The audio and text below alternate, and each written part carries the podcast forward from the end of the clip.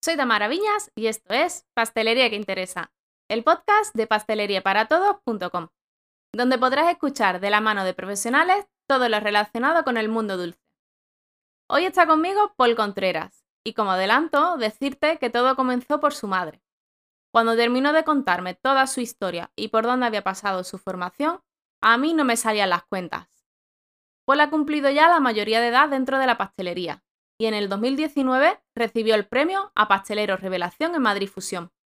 Actualmente se encuentra trabajando con Francis Paniego en su restaurante El Portal de Ucharren, siendo el responsable de I+D. Además, lleva como unos 5 años con un proyecto increíble, que es hacer su propio chocolate desde cero. No te lo pierdas, porque nos cuenta cómo se puede hacer en casa. Es un pastelero al que no le gustan las cosas impuestas y está cómodo cuando lo dejan a su aire y que todo fluya. Así que te invito a escuchar todo lo que tiene que contarnos. ¡Empezamos!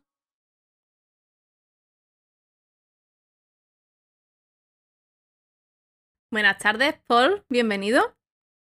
Buenas tardes, muchas gracias. ¿Qué tal? Bien, aquí a charlar un ratillo contigo a ver qué, qué nos cuentas, ¿no? A ver, lo que preguntéis.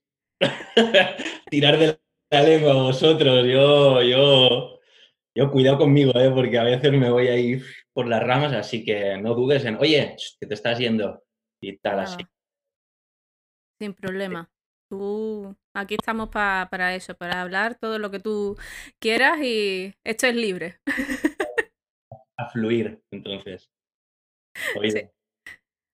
Pues nada, pues si te parece bien, empezamos por que nos cuentes quién eres y, y qué haces y a qué te dedicas para que te conozca un poquito la, gente que nos escuche. Vale, pues me llamo Paul Contreras Vilapriñó. Eh, tengo actualmente 34 años, soy nacido en el 1986, nací en Barcelona, me he criado en varios sitios durante mi infancia, entre Barcelona, el Pirineo, Italia y Francia. Y ya, pues, durante mi adolescencia, a los 15 años, entré a trabajar como ayudante de pastelería en, el Hotel Pesets, en Sort, que es donde residíamos con mi madre y mis abuelos. Y a partir de ahí me, pica la chispilla de, la pastelería y, ahí empieza todo.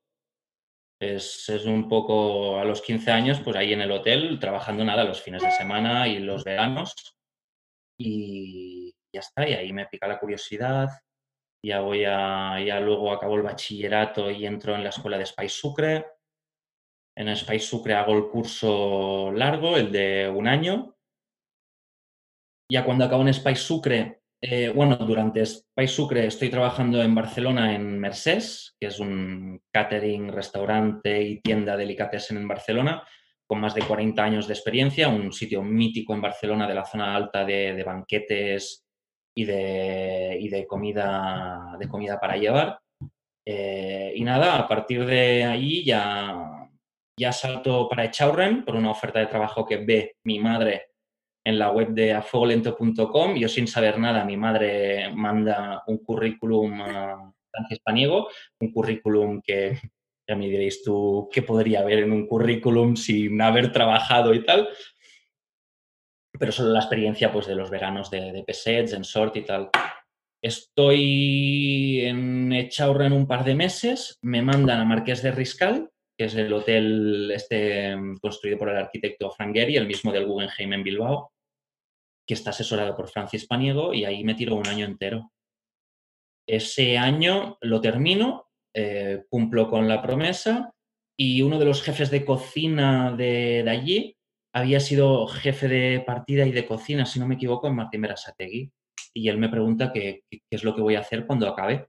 Le digo que no tengo ni idea y tal. Me dice, vale, pues tú te vas directamente para, para las artes y te estás ahí tres mesecillos o lo que te, venga bien y te quedas allí.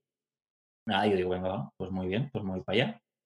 Y, esa es mi primera experiencia en un tres estrellas Michelin, eh, en el que me gusta mucho, me lo paso muy bien, me divierto mucho, al contrario de todo eso que explican de que si eh, vives confinado y todo esto, bueno, y que habíamos llegado a estar eh, unos cuantos en la habitación en literas y todo, pero a mí me encantaba, o sea, yo iba, yo iba a eso un poco, ¿no? O sea, me podrían haber cambiado a un piso, me, dieron la oportunidad de ir a un piso, pero yo dije que no, que yo quería vivir debajo del restaurante, que yo había ido a eso, a vivir esa experiencia y nada, me quedo ahí pues un tiempecillo y ahí el jefe de partida de, pastelería, que es Iago Márquez, él había trabajado en Robuchon en París, eh, bueno, él había estudiado en, en, la academia, no sé si es de Bocuse en Lyon, luego salta a París, trabaja en Robuchon, en Le Doyen y en Gagner.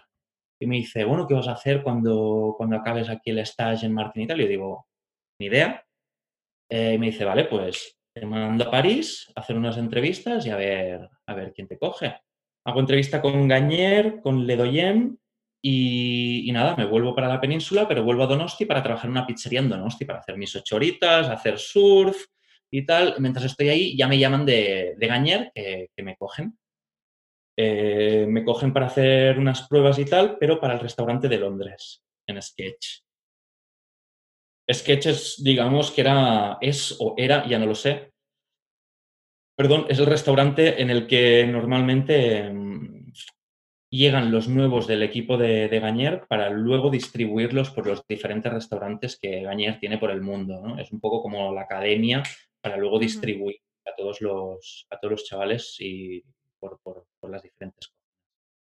Estoy allí, me quedo seis meses en Londres eh, y a partir de allí, esos seis meses ya decido que luego me vuelvo para Barcelona y entonces entro a trabajar en Carles Gach como, como pastelero. Carles Gach es como el, cocinero más top en, cocina tradicional y con estrella Michelin de, de, Cataluña. Es un mito, Carles Gach es, una pasada y es una pasada verlo trabajar, verlo cocinar, cómo trata el producto, eh, cómo es él, eh, la familia y toda la tropa. O sea, es, un sentimiento como de, pertenecer a algo que yo ya venía de algo parecido, ¿no? En Echaurren, que, es, que, es, es, el rollo, es lo mismo, ¿no? De mucha camaradería, eh, no hay codazos, no hay egos por ahí que, que quieran muchos protagonismos y todo esto.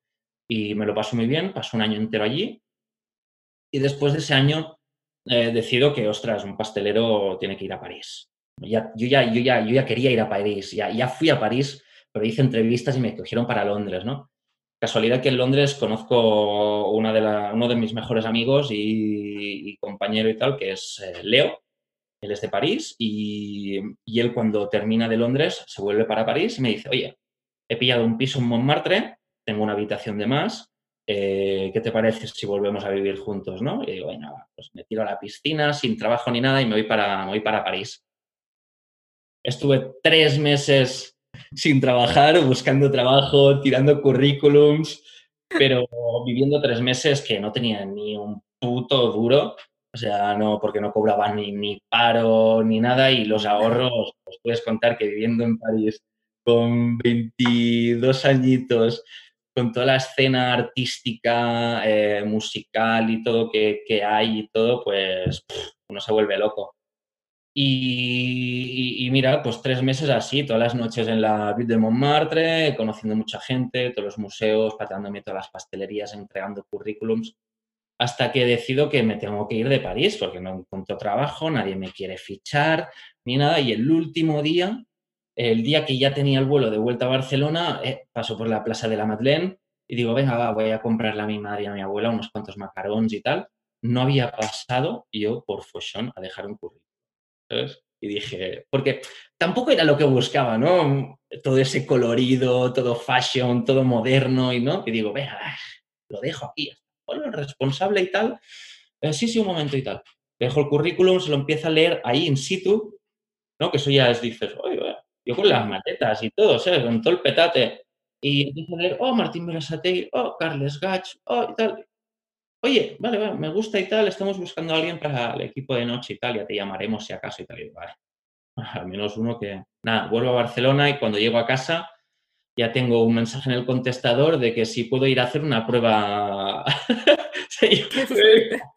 Volvemos para París, ¿sabes? Sin ni un duro, mi madre me compra el billete de avión, vuelvo a casa con Leo, Leo me dice, ¿qué haces aquí? ¿Has vuelto? Sí, sí, hacer la prueba en Fusion, nada, pues que hago esa prueba un par de noches y, nada, que me pillan. Primero me ponen en los hornos, estoy ahí un mes, eh, me desenvolupo muy bien ahí en la partida y tal, vamos, iba, iba a fondo, o sea, gas a fondo. Francés yo ya lo hablaba de pequeño porque mi padre vivía en Francia y yo he pasado parte de mi infancia vacaciones, vacaciones navideñas y todo con mi padre ahí en Francia. Claro, eso lo tenías ganado ya. Claro, sí, sí, o sea, pero me faltaba mucho vocabulario, sobre todo el vocabulario de cocina. Aunque en Londres, en Sketch, eh, quieras o no, en Sketch el 80% de la plantilla eran franceses y belgas y el otro resto pues ya eran de, habla inglesa, ¿no? Eh, y ahí ya cogí un poco de vocabulario de cocina, porque yo hablaba más de calle y nada de nada muy, argot, ¿no? Muy, muy popular. Eh, nada, pues ahí trabajando en Fusion, al primer mes ya, ya me cambian, me, quitan de los hornos y me ponen un poco como responsable del equipo de noche. Y ahí estoy pues un año entero pues llevando todo, todo el equipo de, noche. Mis superiores era Cedric, Cedric Rolet, que él era el, jefe de I +D y el jefe de, toda la, de toda la, la fournée de, de Nada, era, eso es entrar a las 10 de la noche, abrir el ordenador, em, coger todos los pedidos, llamar a los diferentes restaurantes, confirmar los pedidos, eh, mirar si han habido fallos con, el pedido anterior y tal, reclamaciones lo que sea, y empezar con, con, todo a las 12 cuando entra todo el equipo. Así hasta las 6, 6 y media de la mañana que es cuando se tienen que enviar, se tenían que enviar los, todos los camiones pues a la, tienda de la Madeleine, a la de Nespresso, a Fortnum Mason, eh, no, perdón, Fortnum Mason, esto era, esto era en Londres, eh, a, los diferentes magasins, em, eh, centros comerciales en los que Fashion también distribuye. Y nada, y pues me lo paso muy bien, pues, pues un año entero, cuando se acaba la fournée, que ya se mandan todos los camiones, yo me quedo pues de, digamos, pues de 7 de la mañana a 12, 1 del mediodía con Cedric, que él ya está preparando pues todo el I D para lo de, normalmente se dedicaba mucho a preparar lo de Les que cada tres meses pues hacían como, como un evento en el que los pasteleros así más top pues presentaban sus, sus, eh, sus pasteles, sus, sus nuevas temporadas o, o los pasteles para, para, ese, para ese evento, ¿no? Con la temática que hubieran escogido. Un poco lo que los 21 Bricks han estado haciendo durante mucho tiempo y que es, muy guay, ¿no? Pues nada, me quedaba con Cedric y le, pesaba todo y me quedaba con él hasta la una, pues haciendo cosillas y tal, ¿no? Y esta es mi experiencia sin Fusion, un año. Eh, luego me largo y me vuelvo con. Me voy a trabajar con. con Sergi de Mellá en Barcelona, que es, era un restaurante eh, un chef eh, de cocina catalana tradicional. Eh, nunca he tocado tan buen producto como con Sergi de Mellá. allí soy el jefe de pastelería y al cabo de unos meses me hacen también segundo de cocina. A mí siempre me ha gustado mucho la cocina, me desarrollo muy bien con todas las partidas. no veo necesaria la, la, diferenciación de, partidas y todo. Y, y, nada, también, también acabo siendo el segundo de cocina. Eh, una cocina muy pequeñita, cinco cocineros solo, eh, cocina de mercado, de, del día, ahí nos llamaban directamente de, incluso desde la barca, eh, para el pescado del mediodía, oye, que tenemos un rape de 25 kilos aquí en la, en la red, ¿lo queréis o lo soltamos? O sea, este era el nivel, ¿no? O sea, al mediodía nos llegaba el pescado para el servicio del mediodía y por la noche nos llegaba el, pescado para, para, el servicio de la noche, ¿no? Más fresco imposible, ¿no? No, no, una pasada. Nunca he tocado tan buen producto. Ahí es donde empiezo yo también a trabajar con buenos chocolates, eh, con azúcares de origen, de pequeñas cooperativas. Ahí es donde también empiezo a palpar un poquito todo, todo, toda esa corriente, kilómetro cero, slow food, fair trade, eh, todas estas etiquetas tan cool que, son, ¿no? pero que realmente pues, son, son muy esenciales para todo este ecosistema gastronómico. Nada, allí, pues, ¿qué pasó? ¿Tres años y medio? Sí, tres años, tres años y medio en, con Sergi de Mellá, en Montbinic. Y ahí un día me faltaba una semana para, terminar y bajando de, de casa, en el portal me encuentro a Francis Paniego, con el que ya había trabajado y había colaborado y seguía mucho con en comunicación con él, vía Twitter, eh, llamándonos y todo, y me lo encuentro bajo el portal con, con Javi Antoja, ¿no? Claro, yo vivía en, en, Enrique Granados, en la Plaza Letamendi, y ahí justo al lado está la, la pastisería de Josep Rodríguez, pastisería. Y ellos iban para allá y me preguntan, ¿qué haces aquí? Y les digo, no, no, ¿qué hacéis vosotros debajo de mi casa, no? Y, Francis ya me empieza, oye, ¿qué estás haciendo? ¿Qué estás trabajando y tal? Y yo, mira, pues de aquí una semana dejo de trabajar donde estoy y me dice, pues tú te vienes para casa, me cambias todo, te pago bien, te doy casa y tal. Y yo digo, oye, bueno, déjame que me lo piense, ¿no? Llamo a mi madre, le digo, oye, me ha pasado esto y me dice, mira, las cosas no pasan porque sí. O sea, si te ha pasado esto y te queda una semana, eh, oye, no seas tonto. Le hago caso, que es raro, y, nada, le digo a Francis que sí y me voy para allá. Y eso, ahí ya, ya empezaba yo a hacer chocolate en casa, ¿eh? Porque, no, perdona, eh, ahí es cuando yo empiezo a hacer chocolate. Porque ahí empiezo en Echaurren, eh, me piden de hacer un postre de chocolate y yo entro en Pinterest para, ver ideas y tendencias y todo. Y ahí veo pues eh, dos chavales franceses que uno se dedica a la banca y el otro a la publicidad, que lo dejan todo y, ahí en el sudeste asiático pues deciden emprender una fábrica de chocolate, ¿sabes? Y yo digo, esto, esto me parece genial, ¿no? O sea, dos tíos que no, que no vienen del mundo de la pastelería, ni del chocolate, ni nada, y sin, sin, sin ese, sin ese dogma de la academia, de academicistas, de, de, la pastelería, de la escuela y todo, y montan algo y sacan chocolates, pues, un poco punkis, ¿no? Fuera de lo que. Fuera de lo que. De lo común, ¿no? De lo normal. Y a mí eso me flipa. Yo digo, yo este verano voy a conocer a esta gente. No para hacer chocolate, sino para conocer qué pasa dentro de la cabeza de dos personas que se atreven a dejarlo todo ya en sus 30 y largos y, y deciden hacer otra cosa totalmente diferente, ¿no? Y, nada, que voy a conocerlos y a partir de ahí pues empiezo con el chocolate. Y desde entonces pues que sigo con esto, soy autónomo, sigo en el Chaurren y otras historias que van viniendo y más que vengan y, y, ya me he enrollado, ¿eh? Pero mm, yo lo que no, a mí no me salen las cuentas, o sea, me has dicho que tienes 34 años y, y, a mí no me salen las cuentas de tanto tiempo. A los 15. Este año, este año cumplo 18 años en el, en el sector. Qué fuerte. Currando, sí, sí.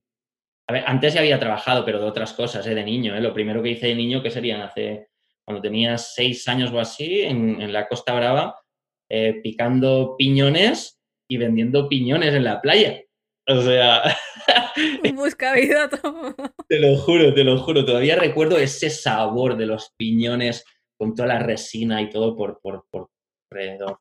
Algo brutal. Entonces sigues todavía trabajando con, con Francis Paniego, has dicho, ¿no?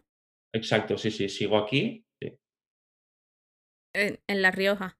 En La Rioja, en Ezcaray, un pueblecito a unos 40 minutos de Logroño, muy cerca del País Vasco. Nada, 10 minutitos tenemos aquí el País Vasco y en el monte, muy bien, la verdad, muy a gusto. ¿Y cómo es trabajar con, con Francis? Porque me imagino que, bueno, tal como me has contado que, te invitó ¿no? a pasar por, su casa, eh, debe ser, vamos.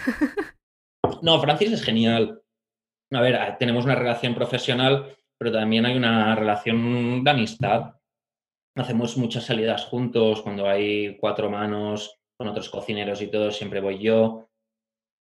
Eh, no, hay, hay muy buen rollo porque además somos bastante antagónicos en, tanto en, todas las posturas, ¿eh? y un poco, yo creo que también es un poco lo que él busca, ¿no? Tener a alguien, y, es muy valiente, y es, y es por parte suya, es, es, es, muy humilde el tener a alguien que, que te lleve la contraria, ¿sabes? O sea, y, realmente, y es duro, ¿eh? porque hay muchas veces que dices, hostia, ¿sabes cómo le voy a decir esto? O realmente cómo le voy a dar mi opinión, o realmente cómo, cómo, cómo voy a buscar eh, lo que él no ve para intentar, no intentarle hacer ver lo que él no ve, sino intentar tener muchas más posturas y ser mucho más objetivos a la hora de, pues de emprender alguna acción o, hacer algo, ¿no? Luego él es libre, ¿no? Como podemos ver en sus redes sociales y todo, y eso realmente es lo que me gusta, ¿no? Y, me gusta mucho también que tampoco me deja indiferente, ¿no? Y que choquemos mucho, ¿no? Tanto sea políticamente, en materia económica o, en lo que sea, ¿no? Pero luego en lo gastronómico, pues realmente pues es genial y es lo que nos une y, vamos a una, ¿no? Y es muy guay porque al final es como decir, cuando del caos es donde surgen las cosas, ¿no? Y es muy guay. ¿Y haces solo pastelería ahí o también haces cocina? No, ahí es, al principio sí que, pues hace cinco años, cuando ya dejé lo de ser GMA y todo, era más pastelería. Pero ahora con, el tiempo, ya desde hace pues tres años, estoy incluso más metido en, temas de cocina que en pastelería y la verdad es que me flipa, porque es que es, es, es infinito.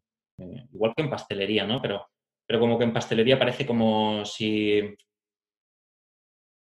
estuviéramos más encorsetados, ¿no? Y, en cocina todavía hay más libertad. Bueno, hay mucho ingrediente, hay mucha técnica, hay mucho cocinero, hay mucha cultura, hay mucha tradición, ya no solo pues europea, occidental, sino hay, hay muchísimo. Y es una pasada cocinar y aprendes un montón luego para aplicarlo también en, en pastelería. ¿eh? Ah. Y de, ahí a lo mejor te nace un poco el, postre que... el de, espera, que, lo voy a leer, ¿vale? Para no equivocarme, en el postre que hiciste de helado de manteca de cerdo ibérico con cortezas de cerdo sobre un jugo de limón y miel. Pues ¿Me puedes explicar puede parecer, puede parecer poco pastelero, pero yo vengo de una tradición, eh, sobre todo en gastronomía catalana, y una de mis meriendas favoritas es la coca de lardons, es la, coca de chicharrones. ¿no? O sea, yo ya me he criado desde bien pequeño con, una merienda a base, de, a base de chicharrones y con manteca de cerdo. O sea, para mí no me chirría, yo lo veo muy tradicional. Así que luego pues hay que darle un poquito la vuelta y, modernizarlo y hacerlo cómodo para, el paladar mental de, la gente, ¿no? Acompañarlo pues de, limón y de miel y un poquito de melisa, ¿no? Y darle un poco pues el sentido este más de, la fitoterapia, del balsámico del limón con la miel para el invierno, ¿no? El, haber asado los limones también en la chimenea del hotel en, en, madera de encina, ¿no? O sea, al final es acompañar a un ingrediente que puede parecernos un poco fuera del ámbito pastelero, aunque no lo es. Y, como dice Jordi Butrón, eh, rodearlo de asideros donde la cabeza pues no baile, ¿no? Y que esté cómodo y que... Mm, y realmente es un postre que aunque no lo parezca, es un postre refrescante. O sea, no, no es nada empalagoso. Además, el helado lo hace Fernando de la heladería de la Sera en Logroño, un mega crack.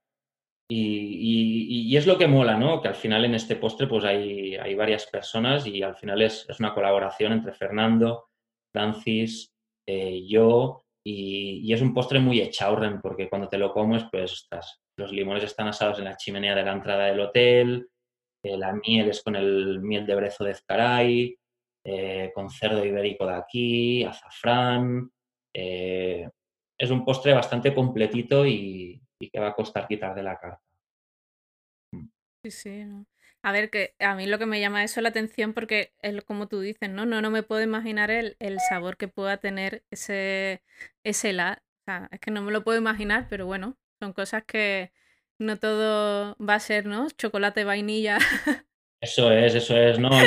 Intento ya hacer algún postre, o sobre todo en postre, en platos ya es otra cosa, pero en postres es fuera chocolate, fuera frutos rojos y fuera lácteos. A partir de ahí construye, ¿no? Porque final es muy fácil poner de chocolate a algo o ponerle frutos rojos o ponerle un lácteo. Es como, es como el... Cierto seguro. Claro, es, es, y que está genial porque realmente, o sea, eh, son, son, referentes eh, tradicionales nuestros, ¿no? Pero, pero intento esforzarme, pues no, a no ser que el postre obviamente sea de chocolate, o que se quiera expresar algo pues con las cabras de, aquí arriba o, con los frutos rojos porque es temporada o lo que sea. Mm. ahora eh, escuchándote toda la trayectoria ¿no? que, me, que me has dicho, porque la verdad es que no conocía todo, todos esos sitios por los que has pasado. Y hace poco te escuché en, en, un programa de televisión que, bueno, que te sorprendía, ¿no? El que después de tantos años te hubiesen dado el premio, hubieses tenido el premio al pastelero revelación. Y ahora entiendo eso. Porque claro, después de tantos años es, lógico que te sorprenda, ¿no? El que, el que ganes un, un premio por pastelero revelación cuando llevas casi la mayoría de edad. Sí, no, no, totalmente. Son 18 años que hizo, pues en, en, marzo, en marzo que entré, antes incluso de cumplir los 16, pues para entrenar un poquito y que me vieran un poquito ahí en el Hotel Pesets. Y sí choca, pero realmente, o sea, no es chocante, pues realmente la, la, la, la, la, gastronomía, ser cocinero, ser pastelero, a mí ya me lo dijo un chef, eh, no es un sprint, es, es una maratón. Ahí realmente, o sea, no es como en la música, por ejemplo, hoy en día, que incluso con un buen programa y teniendo un poco de criterio de gusto, puedes hacer un hit y petarla. O sea, con, un estribillo, se puede ser muy, muy pillo y, cambiar incluso la industria de la música. O sea, sin ir más lejos, ahora se me ocurre, por ejemplo, Post Malone, ¿no? De decir, hostia, este lanza un tema en SoundCloud, ¿sabes? Y, la petas, ¿no? Y, en dos días del Twitter te echa humo y ya tienes contrato en eso, ¿no? En gastronomía, ¿no? En gastronomía te hace falta un conocimiento muy, muy profundo de todo, de tradición de un lugar, de conocimiento de, ingredientes, de, maridaje entre, entre sabores. Eh, muchos, o sea, hay muchísimos restaurantes ahí, es que hay, hay muchísimo. y no puedes hacer cualquier cosa, colgar, colgarla en Instagram y que, y que la pete, ¿no? Yo siempre digo que un plato, realmente detrás de un plato, es como un iceberg, ¿no? Lo que ves en el plato, pero debajo del plato hay muchísimo, ¿no? Un plato puede contar eh, un territorio, una tradición, una tragedia, un... puede decir mucha cosa, ¿no? Y es cultura, o sea, debemos, no debemos olvidar esto, ¿no?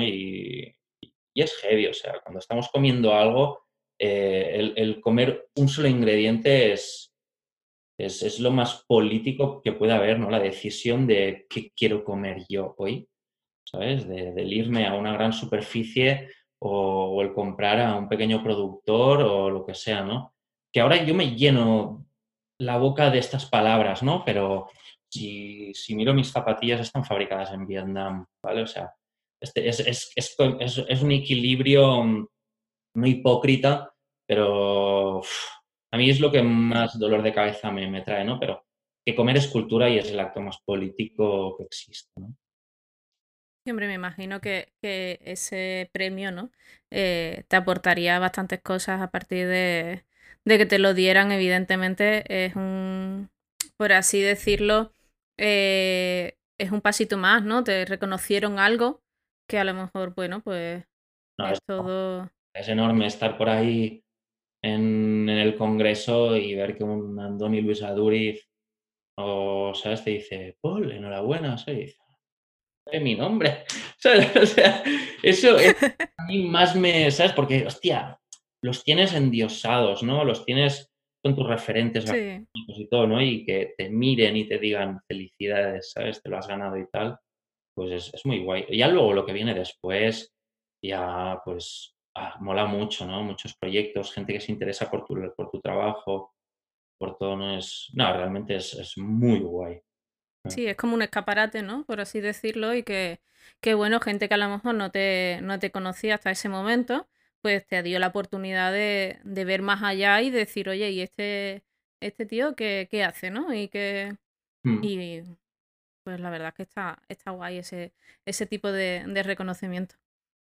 Y, bueno, pasamos al, mundo de, del chocolate, del cacao, que es lo que...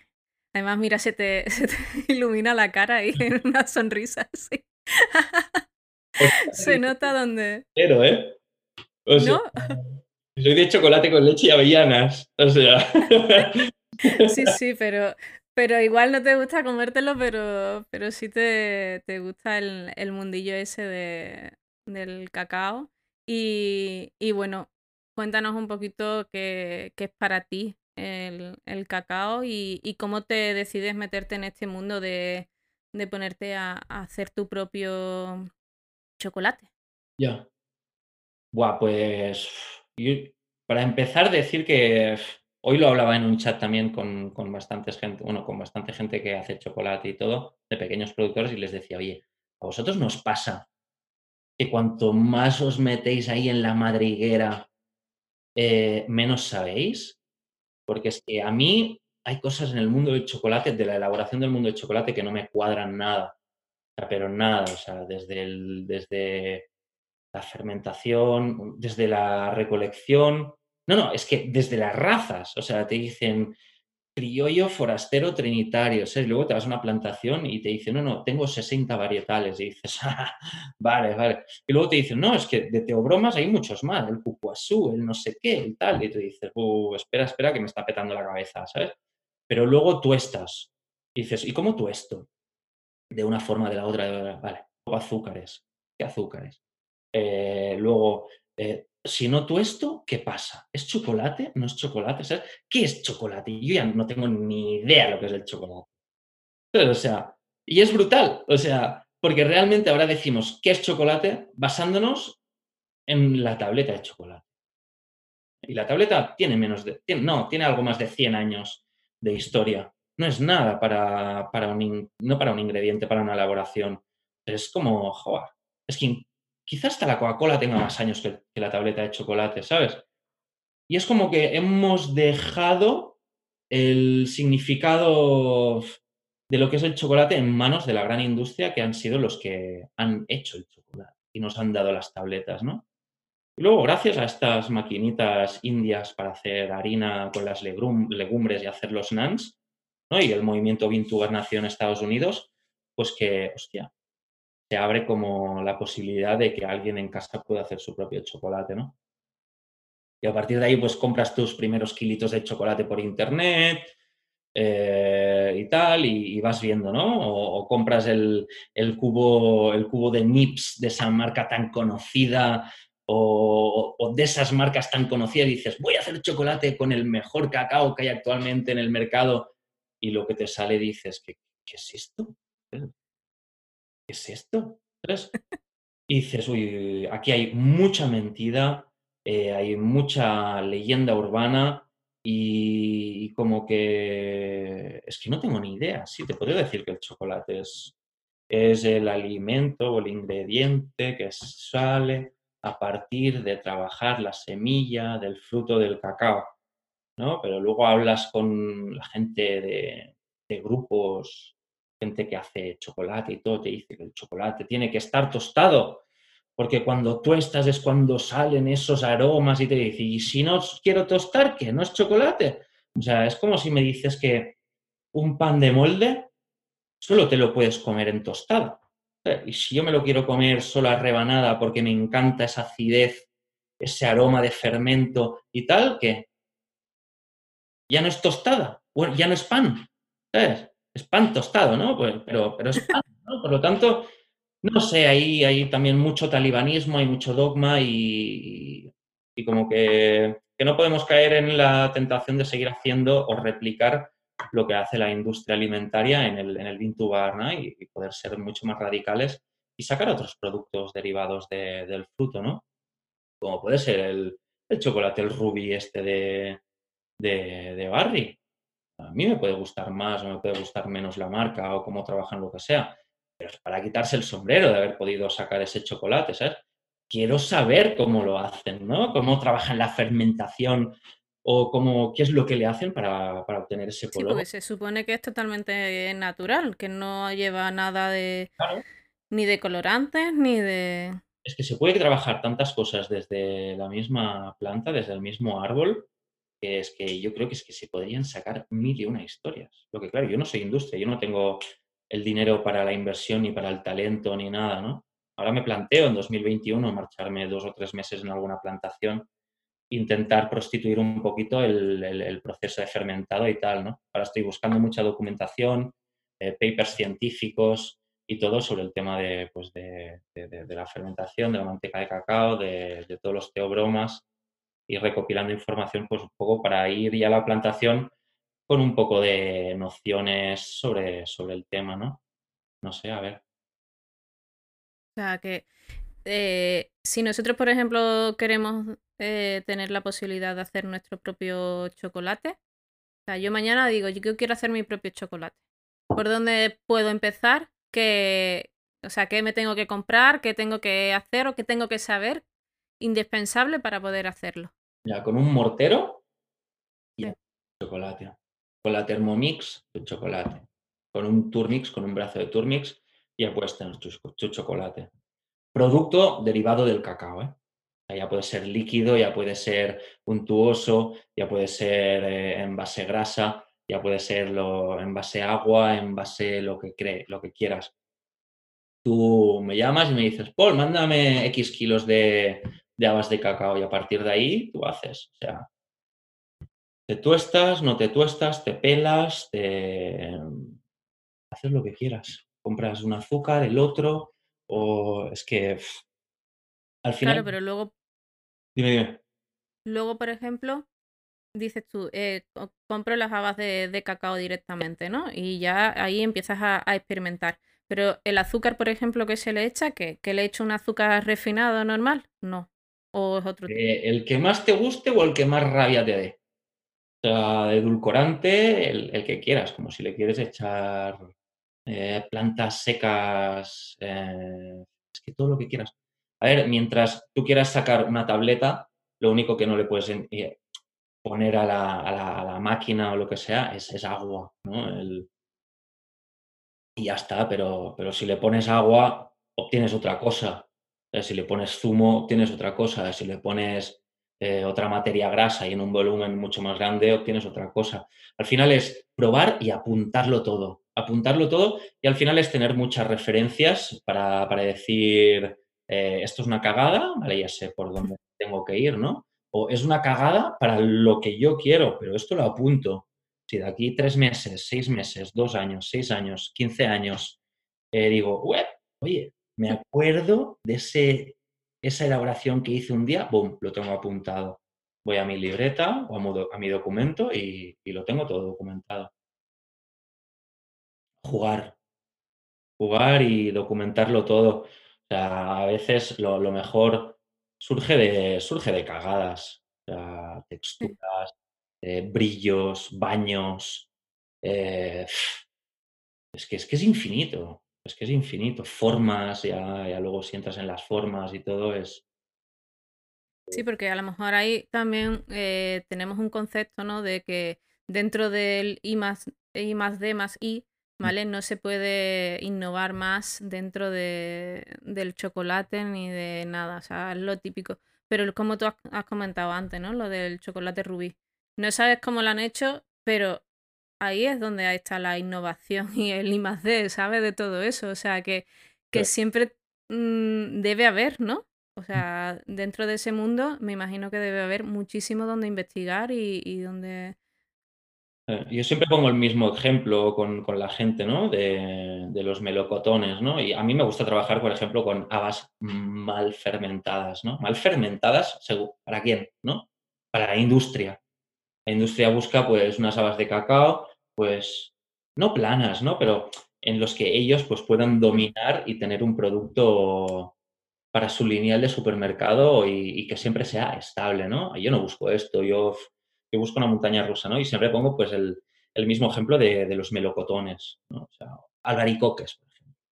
Albaricoques, yo si, yo si pido una caja de albaricoques a, a mi agricultor, o, al que me distribuye los albaricoques, pues un, día pues me puede llegar verde el albaricoque, un día súper maduro, ¿no? Y yo juego, ¿no? Según, el, según la madurez que tenga. Si me vienen verdes, eh, yo allí puedo darle un proceso mucho más agresivo, mucho más abrasivo, ¿no? Con, con su forma y con su sabor. Le puedo dar cocciones y lo puedo golpear, lo puedo maltratar. Si me viene muy maduro y es floral, azucarado, eh, acuoso y todo, y ahí con solo chafarlo con un tenedor, ahí tengo una compota y no le tengo que dar cocción, ¿sabes? Porque ya tiene un porcentaje de azúcares por su nivel de maduración brutal, ¿no? Esa compota, si la pongo a congelar y la rayo, eh, ya tengo un granizado, ¿vale? Por lo tanto, yo trabajo con eso, pues lo mismo con el cacao. Eh, y claro, ahora estamos hablando del cacao y de la semilla del cacao, pero si hablamos de la pulpa del mucílago, ¿qué? ¿Sabes? O sea, y de las hojas, y de la corteza. porque eso no se aprovecha, o sea, no se aprovecha en teoría, ¿no? Claro. No, a ver, eh, del albaricoque, por ejemplo, el hueso se hace el amareto, ¿no? Eh, con, las, con las hojas también se, saca, se sacan destilados para perfumería y todo, ¿no? Pues con el cacao eh, claro, eh, hasta ahora se, ha ocupado siempre la industria, ¿no? Pero el mucílago, claro, es que el mucílago realmente son los azúcares que permiten que luego las habas de cacao fermenten, ¿no? Con la temperatura del país de origen y todo. Por lo tanto, si estamos quitándole estos azúcares, el mucílago, a la, a la semilla, esa semilla se queda sin azúcares para fermentar y esa semilla ya no va destinada a la industria chocolatera, ¿no? Pero ¿quién te dice que la pulpa no sea el gran producto, el next? ¿Sabes? Que ya se están haciendo muchas cosas ¿eh? y ya te la empiezo. Yo ya, yo ya la he encontrado eh, aquí en, varios formatos, tanto en pulpa eh, pasteurizada congelada y em, en seco. Em, perdón, no me va a salir ahora. Quitándote, quitándole todo el agua, ¿sabes? En polvo. Eso es deshidratada. Deshidratada. Por lo tanto, hay muchas cosas por hacer, ¿sabes? Qué guay. ¿Y, dónde te, informas tú de todas esas cosas? O sea, te metes en internet y te pones ahí a, a mirar y... A ver, por internet sí, básicamente, pero, pero luego yo qué sé, luego, luego hago paralelismos, igual que con el, con el albaricoque, el melocotón, lo que sea, eh, con el coco, ¿no? el, coco es una industria eh, que mueve billones de dólares al año, mueve mucho dinero y del coco se aprovecha absolutamente todo, desde la pulpa, la cáscara, a los pelos de, coco, para las alfombrillas de casa, es que todo, o sea, y claro, tú estás en Vietnam y ves plantaciones en las que encima del cacao está el coco y dices, hostia, pero del cacao solo estamos aprovechando la semilla. Y dices, mm, aquí hay algo que, ¿sabes? Por lo tanto, el chocolate es una industria que yo creo que todavía tiene mucho recorrido ¿eh? para, hacer. Sí, mm. sí.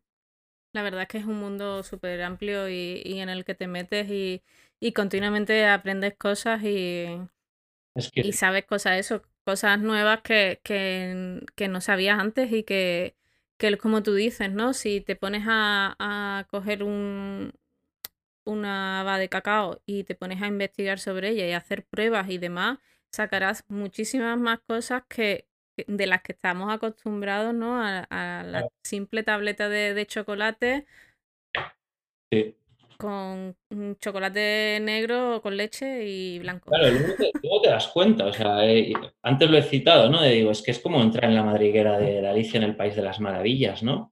Y te empiezas a dar cuenta de, muchísimas cosas, ¿no? Y, una cosa te lleva a la otra y a la otra.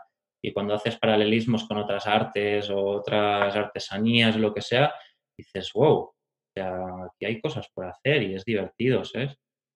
Y, yo no dependo económicamente de, del vender tabletas, ¿no?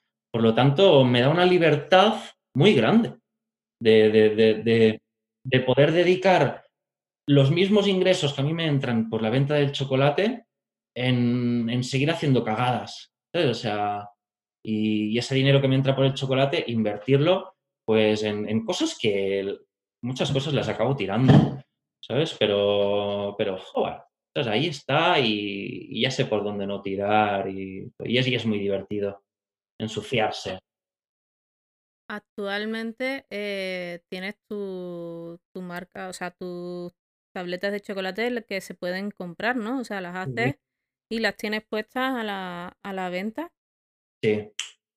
Las tengo en venta en la web del clubdelchocolate.com Y luego pues hay varios establecimientos, eh, por ejemplo aquí en Ezcaray las vendemos en Echaurren.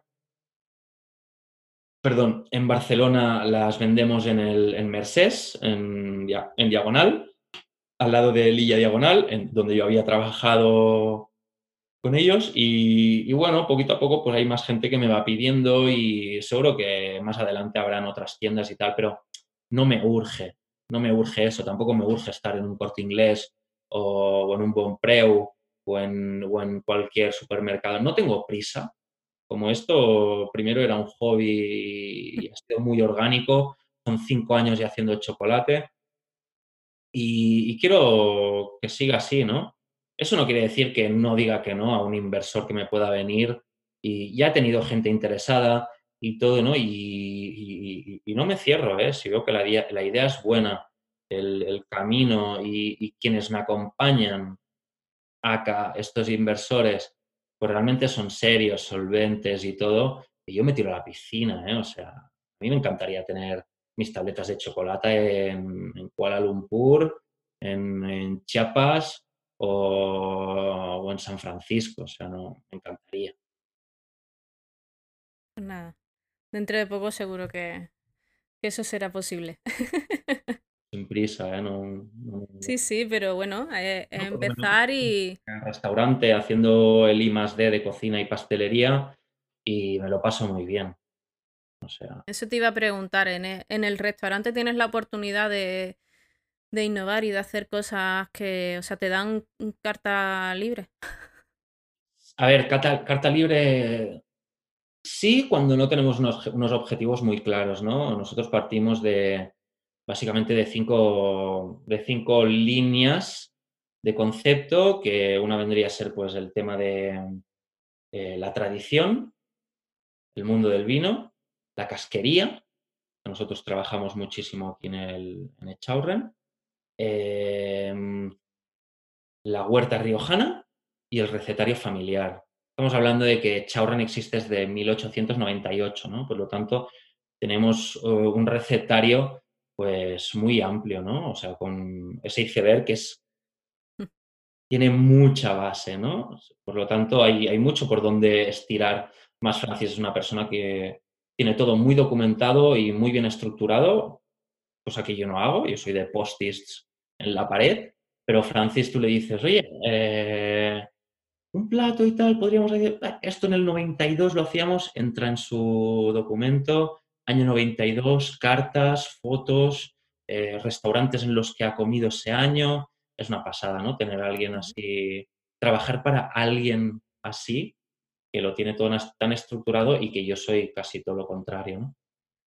Pero sí, sí que luego me, me gusta cuando, cuando cuando no hay un trabajo muy específico que hacer y entonces ahí sí que estoy probando y probando y probando y, apuntándolo todo y es cuando luego tenemos que hacer algo y es cuando, oye Francis, prueba esto y me dice, vale, sí, esto me gusta, pero ¿te acuerdas hace dos meses que hiciste tal receta y tal? Recupera y hazlo con esto, ¿sabes? Y a veces dices, hostia, cosas que habíamos abandonado hace tres años, ¿no? Y ahora las estás recuperando y gracias a haberlo documentado y tenerlo todo por escrito, pues dices, hostias, ¿sabes? Nunca abandonar nada, escribirlo, dejarlo escrito y quién sabe si al cabo de dos, cinco o diez años, pues recuperas esa idea y casa a la perfección con, lo que estás haciendo en ese momento. Qué bueno, pero no vea qué cabeza hay que... sí, sí. No, es muy bueno. yo creo, al, al final, para, crear eh, y meterte tienes que tener eh, muy estructurado eso, ¿no? Y saber realmente por... Realmente a mí es lo que me motiva y me gusta, el tema de la creatividad y el, hacer cosas, ¿no? Y se tiene que estar muy estructurado para, poder crear, ¿no? Hay que ser caótico, pero una vez todo está súper ordenado, ¿sabes? En la cabeza y todo, ¿no? Y, sabes, sabes esos caminos neuronales por donde andar para llegar a eso, ¿no? Mm. ¿Y tú qué, qué tipo de, pastelero eres? O sea, ¿cómo te definirías? Ah. ¿Cómo definirías tu, tu pastelería? Soy muy churrero, ¿eh? y yo veo a todos estos grandes pasteleros, al Miquel Guarro, a todos estos que los admiro, a Joan Artieda, a tal, son, Es todo línea, está concepto, ¿sabes? De decir, joder, macho, sois unos putos cracks. Son muy pasteleros, ¿no? Sea, yo no, yo no sé. Que sí, ¿eh? También, pero quizás soy más anárquico en ese aspecto, ¿no? No. Y me gusta la imperfección. Me gusta cuando algo es bello porque salta a la vista, ¿no? No porque sea muy técnico y, haya mucho molde y haya mucho troquelado y haya, haya mucho design detrás, ¿no? Si algo está bien hecho, salta a la vista y luego si algo está bueno, y es cuando esa cucharada te la metes en la boca y dices, wow, ¿sabes? Y ahí es iceberg, ¿no? Muchas veces comes cosillas que están muy bien hechas, hay mucho diseño y todo, y luego dices, bueno, pues estamos otra vez en las, en las macadamias y el caramelo salado, ¿no? Y dices, que está muy bien y me encanta, pero yo no quiero ir por ahí. Quizás sí que sea más, más ecléctico, más anárquico y más punky en eso, ¿no? no sé. Y de todo lo que has hecho, o sea, has trabajado en restaurantes, has trabajado en obradores, ¿no? Has trabajado en muchísimos sitios. Al final, eh, ¿qué es lo que más te, gusta y con lo que más te sientes identificado y, de eso que quieres más, ¿no? Bueno, me, gusta que me dejen hacer, ya sea en la posición que sea, pero, pero que me dejen hacer, O sea, al final, que me dejen fluir si fluyo, entonces todo guay. No me gusta tampoco dar el servicio, eh, no me gusta hacer todos los días lo mismo, tener que sacar la producción, tener que tal, que me dejen hacer, ¿no? O sea, si puedo ser libre, es que si puedo ser libre, entonces puedo ser yo.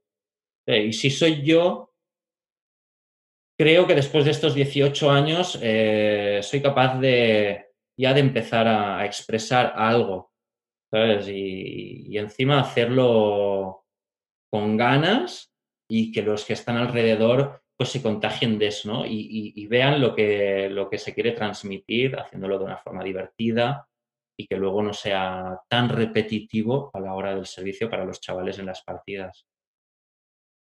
Mm. Sí, porque al final es eso, es entras en un mundo no monótono que, si no eres una persona, o sea, si te gusta siempre el movimiento y demás, eh, lo que no te gusta es eso, es todos los días lo mismo, el mismo servicio, los mismos postres. A mí me petaría la cabeza, o sea, el hacer eh, postre durante más de una semana y todo. Yo por eso, hostia, alabo a la gente que está en partida y todo, ¿eh? Porque y hay gente que le encanta, ¿eh? Al final es eso. Sí que, haya gente pues, que le encante dar el servicio. Yo siempre digo que en una partida pues tienen que haber varios perfiles, ¿no? El, que es ordenado, el que emplata muy bonito porque tiene esa visión de estética y tal, el que tiene buen gusto y el que tiene mucho ritmo, ¿no? Y, y, que al final cada uno, pues todos se entiendan con la mirada, ¿no? Y que solo pivoteando, pues la partida se saque y, todo esté bien, ¿no? Porque quizá el chaval, hay uno que dice, hostia, este, este no llega, este no llega, ¿sabes?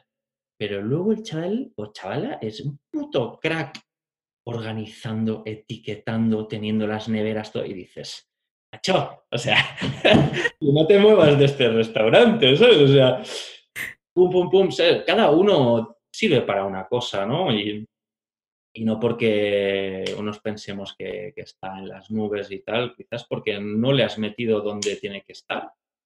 pero yo sí, yo tengo que estar, no sé. Y, viajando, a ver, yo soy autónomo y no estoy siempre en el restaurante tampoco. Yo ahora vengo de pasar eh, dos días en Alicante, dos días en Donosti, dos días en Barcelona, dos días en Sort. me he ido moviendo y no, no estoy todo el mes en el trabajo, ¿no? Al final, para crear también necesito estar tiempo fuera, perdón, y estar rodeándome de gente pues interesante. Por eso yo también he empezado el tema del podcast y todo esto, ¿no? Eh, y empapándome de gente realmente interesante, no solo en gastronomía, pastelería, cocina o lo que sea, ¿no? Gente de la música, gente de hackers, eh, gente del diseño, gente de animación, eh, gente de, ganaderos, agricultores, porque realmente ahí es donde realmente puedes pillar cosas para luego llevarlas al restaurante y ser un poquito más rompedor, ¿no? Mm, sí, es súper es súper interesante porque, bueno, eh, yo por ejemplo en, este podcast eh, no solamente es de pastelería, o sea, yo no solamente hablo con pasteleros, eh, mm, he hablado con un chico que es experto en vinos, he hablado con una doctora en nutrición. Ya. Mañana he quedado, y así ya te lo, te lo adelanto, he quedado con un chico de, mm, de una empresa de café. O sea, todo lo relacionado con el mundo dulce, pero no tiene por qué ser ni un pastelero ni nada, sino hay mucha gente que está relacionada con ese mundo y no, no, está haciendo pasteles, ¿no? Por así decirlo, no está dentro de, una cocina ni un, un, obrador. Entonces creo que también es súper interesante su visión de, del mundo dulce y de, de, todo lo que se puede hacer. Además, cada uno, bueno, luego dentro de la pastelería, algunos el que es saludable, el que eh, no le importa hacer eh, nada, o sea, que azúcar lo que haga falta. Eh, cada uno tiene una, una, visión y lo bueno es eso, el, el, poder charlar con todo el mundo que al final dices tú, es que lleva razón, es que eso también me aporta y eso también. Y... Hombre, hay que pensar que comemos eh, aquí en Occidente, en el primer mundo y todo, mínimo tres veces al día.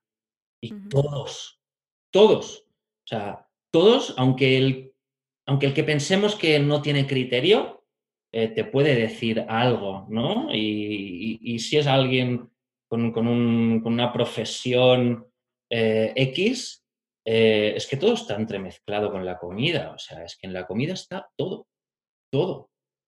Todas las artes, todas las ciencias. Es, que es brutal. Es que es el mejor trabajo del mundo, yo creo. Realmente, ¿eh? O sea, yo ahora mismo no me, no me, podría dedicar a otra cosa, porque es que al final la gastronomía es que lo, lo engloba todo. O sea, es que la nutrición, es que es, es todo. Y es mm. brutal. Es brutal. Mm. Bueno, ya nos has adelantado varias cosillas que tienes ahí de futuros proyectos, ¿no? ¿Tienes alguno más que se pueda saber o tienes así tu... Sí, estas navidades, a ver, ya desde hace un par de años eh, hay un pastelero en mi pueblo, eh, Chicurrí, eh, Jordi Rafael, de la pastelería La Lionesa, eh, la pastelería La Lionesa, una pastelería en Sort, se funda en 1857. ¿Vale? O sea, poca broma. Hasta hoy existe, ¿vale? Y hacemos una, bueno, hace él, pero yo le sirvo el, chocolate y los, los nips de cacao y hace unas galletas realmente muy buenas y que funcionan muy bien. no se hace mucha producción, pero cuando se hace automáticamente se vende toda está en el corte inglés, en, la, parte del Club Gourmet. Luego, este año, em, ahora a finales de mes voy a Sort para etiquetar ya un vino que hemos hecho con la gente del Liu. Eh, dos años hemos tardado en hacerlo, hemos, pero muy, poca, muy poquita producción, ¿eh? hemos hecho unas 260 botellas, más que nada para probar. Eh, con un cacao de, de, la India, de Kerala, en unas plantaciones en las que yo estuve y tal. Y, nada, es un vino blanco, no es dulce, no es rancio, pero va por allí, ¿vale? Y el matiz del cacao no es evidente. No, no es para pensar, ah, un vino con cacao va a saber a chocolate. No. O sea, tiene ciertos matices que tiene el haba de cacao. ¿vale? Y era haba de cacao con su piel y todo, y además eran unas habas de, de, Kerala eh, un poquito ahumadas, eh, con, con, con bread y animal, animales, ¿vale?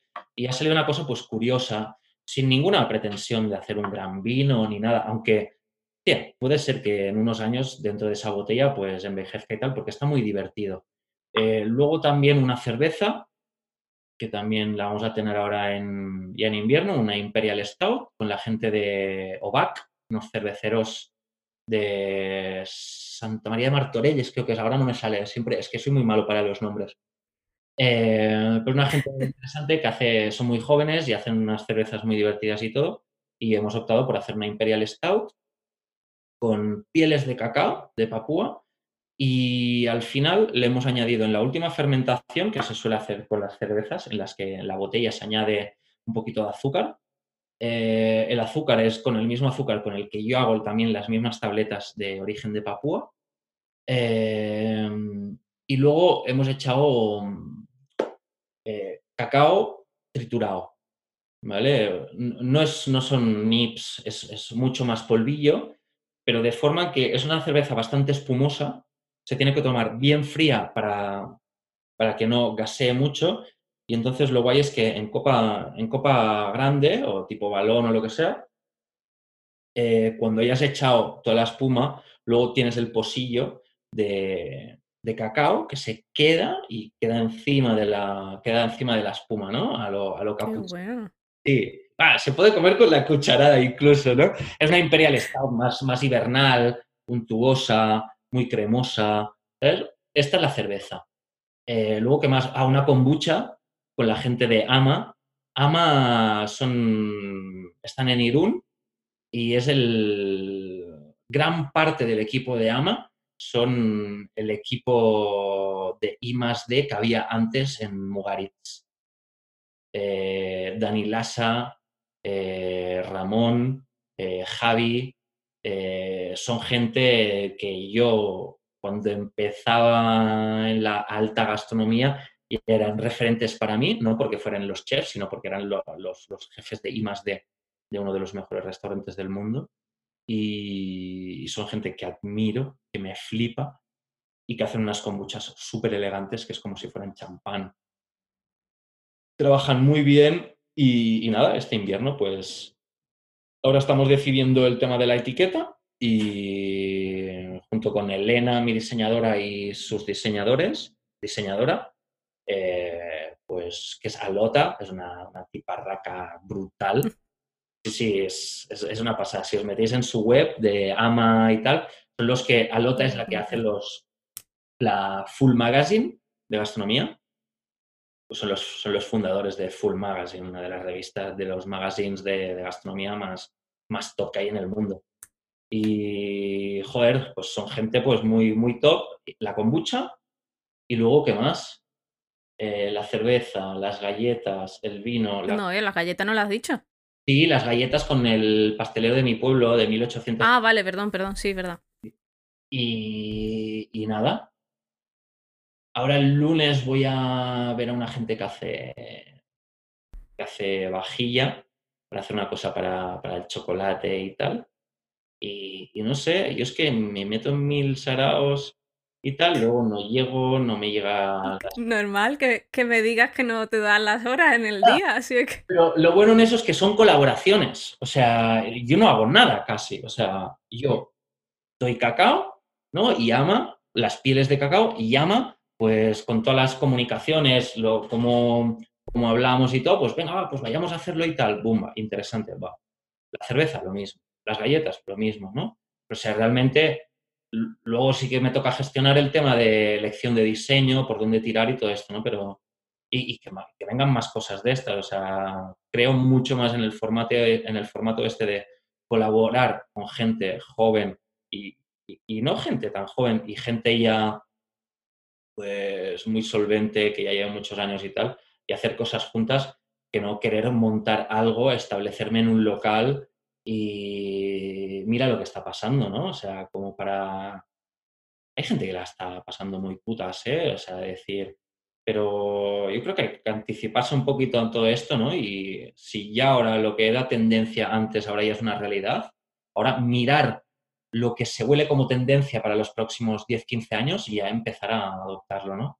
Y, no estamos inventando nada. O sea, mi generación ya pilla taxis, pilla un Uber o un Cabify, o llamamos a un Globo, o no vamos de hoteles, vamos a un Airbnb. O sea, es que no es inventar nada, es ya moverse en esta corriente. O sea, no, es ni ser moderno. O sea, no sé. Sí, sí, hay que adaptarse a... Pero al final es eso, viene una pandemia, ¿no? Y, no sabes por dónde tirar y no sabes qué... Estar ¿Qué hacer? sobre todo en, las fuentes de ingresos, ¿no? Es decir, no, yo ya no puedo estar pendiente de solo eh, un sueldo por parte de, X restaurante que me paga o, X academia que me paga por dar cursos, lo que sea, ¿no? O sea, cuantos más huevos tenga en diferentes cestas, luego... Y es eso, y, es divertido, ¿no? Todas pueden beber de unas de las otras. ¿Tú das clases también en la academia? Sí, a ver, antes más, antes del confinamiento, sobre todo así particulares en mi pueblo y tal, y ahora este mes, creo que es el 28 o el 29, me toca una también de formación de chocolate también para la Asociación Gastronómica de la Chicoya, que es la de mi comarca, el Payar Sobirá, y para los diferentes pues, restaurantes y chefs que hay que trabajan allí. Ya para terminar, te voy a hacer una última pregunta y es, ¿cómo te ves dentro de, de cinco años, más o menos? Cinco años, todavía no tendré 40. de la vida. no lo sé. Eh, tampoco te lo voy a contar. ¿Vale? Porque soy de los. A ver, es verdad, o sea, los sueños no hay que explicarlos, ¿no? Es como cuando eres pequeño, eres todo chico y la tarta de pide un deseo, ¿sabes? Pero no lo digas, Cuando cuentas los deseos, siempre salta la gente con, eh, y con. Ay, no, esto no deberías hacerlo y tal, esto es una locura y tal, ¿no? De decir, guarda bien ese secreto. A ver, te podría decir, me gustaría seguir pues en la misma línea eh, en la que estoy, ¿no? Es decir, pero que no me cierro nada y, un día pienso una cosa, en catalán se dice un, nap y una, una call, ¿no? Un día una cosa y, mañana puedo pensar tranquilamente cualquier otra cosa opuesta. ¿eh? No, no, no, me cierro en pensamientos, ni en ideas, ni en objetivos, ¿no? Y que vaya fluyendo, ¿no? Sí que trabar una trayectoria, una trayectoria, ¿no? Unos objetivos, pero, pero el sueño, el sueño no te lo voy a contar. Mira, a nadie, ¿eh? Y desde que tengo uso de razón, ¿eh? Y no es nada pastelero, ¿eh? Y además menos cuando se queda grabado. además, además. A ver cómo vas a utilizar tú esto de aquí cinco años. A ver, dentro de cinco años, uff, yo ya he pasado los 40, o sea, yo ya tengo más chungo. pues nada, pues yo creo que ya eh, te hemos conocido un poquito más de lo que te conocíamos. Yo particularmente hay muchas cosas que, que eso que no, no conocía de ti. Me ha encantado charlar contigo, eh, conocerte más y, bueno, que muchísimas gracias por, haberme aceptado esta, esta propuesta y, estar hoy conmigo un ratito. Y que, bueno, que cuando quieras, si quieres en otro, en otro momento para contarnos esos futuros proyectos que tienes o, demás, que, aquí estoy. Y, y bueno, pues nada, que eso, que muchísimas gracias. Y que bueno, que te despidas diciendo lo que, donde pueden encontrarte la gente, donde pueden comprar tu chocolate y, bueno, y si ya hay algún sitio donde se puedan comprar esa, esas cervezas, esos vinos y esas cosas que, vas a hacer, pues también, ¿vale? Y que nada, que ha sido un placer. Nada, lo mismo digo, eh, muchísimas gracias a, vosotros, a la iniciativa esta de aquí, de hacer un podcast pastelero y todo, empujar un poquito el sector. Hay gente con, o sea, gente joven, gente no tan joven, gente ya muy asentada que tiene muchas cosas que decir, eh, que cualquiera tiene cosas que decir. Y, que es muy guay lo que estáis haciendo y queréis voz pues, a gente que... Como yo que voy haciendo en redes, pues me podéis encontrar en, sobre todo en Instagram como Patissier Paul, Patissier en francés con dos S y Paul POL. Y, y nada, y los productos Todavía no sé bien bien dónde los podéis encontrar, el tema de las cervezas y todo. Ya más adelante, mientras vayan, vaya saliendo y todo, ya, ya lo iré colgando en las redes, ya os iréis enterando. Y, y nada. Los chocolates sí has dicho antes una página web. Clubdelchocolate.com eh, aquí en Ezcaray, en el, en el Chaurren. Eh, si me veis por la calle o lo que sea, pues también si los llevo encima pues el precio incluso es mucho menos. Eh, porque realmente es como empezó yo, vendiendo chocolate en la mochila y en la moto por Barcelona, ¿sabes? O sea, nada glamuroso, ¿eh? O sea, creían que era un traficante de drogas, ¿eh? Encima traigo chocolate. Y, nada, que para mí ha sido un placer también, pues, charlar con vosotros y, y nada. Y hasta aquí este episodio.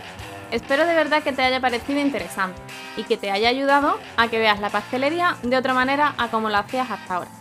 Si es así, me gustaría que me lo contaras. Puedes hacerlo dejando un comentario en el blog, en pasteleriaparatodos.com o en Instagram, en arroba pasteleriaparatodos bajo Tamara donde encontrarás un post relativo a este episodio. Suscríbete también a la lista de correos en la web y así no te perderás nada. De nuevo, muchas gracias a Paul y gracias por tu tiempo. Nos oímos en el próximo. ¡Chao!